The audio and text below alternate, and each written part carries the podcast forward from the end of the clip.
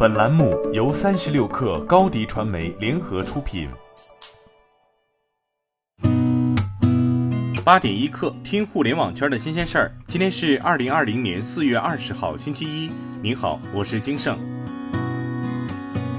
快手超级品牌日，国际美妆品牌狂欢节单场销售总额破五亿，销售额破亿用时五十三分钟。售价四千元的鱼子酱反重力精华一上架就售罄了。最受老铁欢迎的单品是韩国品牌后的天气丹，销售额达到五千五百万加。上周六开始，快手电商联合商业化正式面向全球公开招募食品、美妆、鞋服等领域的优质品牌和品牌服务商。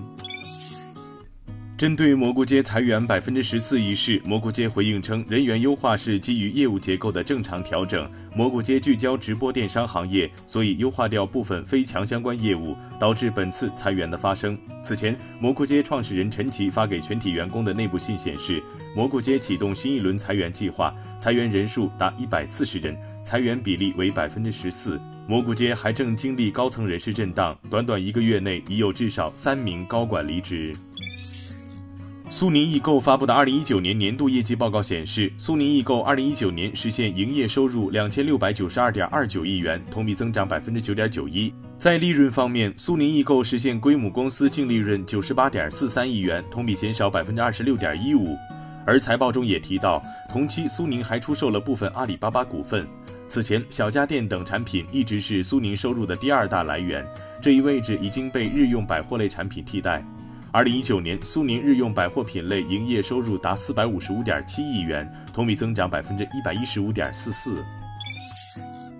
央视新闻称，本月以来，韩国免税店行业整体销售额同比减少了百分之九十，多个机场免税店已经关闭，室内免税店也纷纷闭店或调整营业时间。根据韩国相关规定，没有售出的免税品必须进行焚烧等销毁处理。近日，韩国免税店行业已向韩国关税厅提议，希望通过百货店、折扣店等国内流通渠道来消化库存，但由于审批复杂，预计最快要在今年下半年才有结果。据韩国业内人士预测，随着疫情持续，如果缺乏强有力的救助措施，韩国免税店行业或将面临崩溃。意大利总理孔特在社交媒体上表示，将与地方政府代表和社会各界共同制定全国统一的复工复产计划，统筹考虑健康防护和生产需要。但他拒绝了下周提前复工的要求，表示将进一步与复工特别工作组和科技委员会专家以及内阁成员开会讨论复工计划细节。上周美股继续走高，数据显示美国经济与就业市场受损状况严峻。但近日宣布的重启经济计划以及药物和疫苗临床进展的消息，提振了风险情绪。不过，分析人士称，尽管美股近期反弹强劲，但海外尤其是美国新冠肺炎疫情情况依然令人担忧。拥有“互联网女皇”之称的 Mary Meeker 发布了最新的一期互联网趋势报告。报告指出，新冠疫情的迅速传播与1906年的加州大地震有着类似的影响。报告指出，线上杂货、食品的按需配送经历了需求暴涨的阶段，并为本地的杂货和餐饮店提供需求。这种提供个性化到家服务的需求，在这段不寻常的时光中获得了永久的市场。与亚洲等地区不同，美国地区的此类服务一直处于被低估的状态。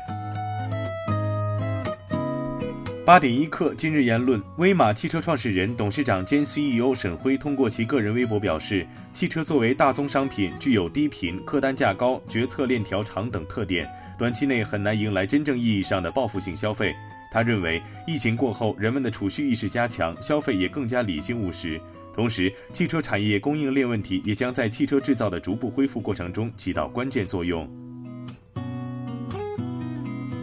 今天咱们就先聊到这儿。编辑彦东，我是金盛，八点一刻，咱们明天见。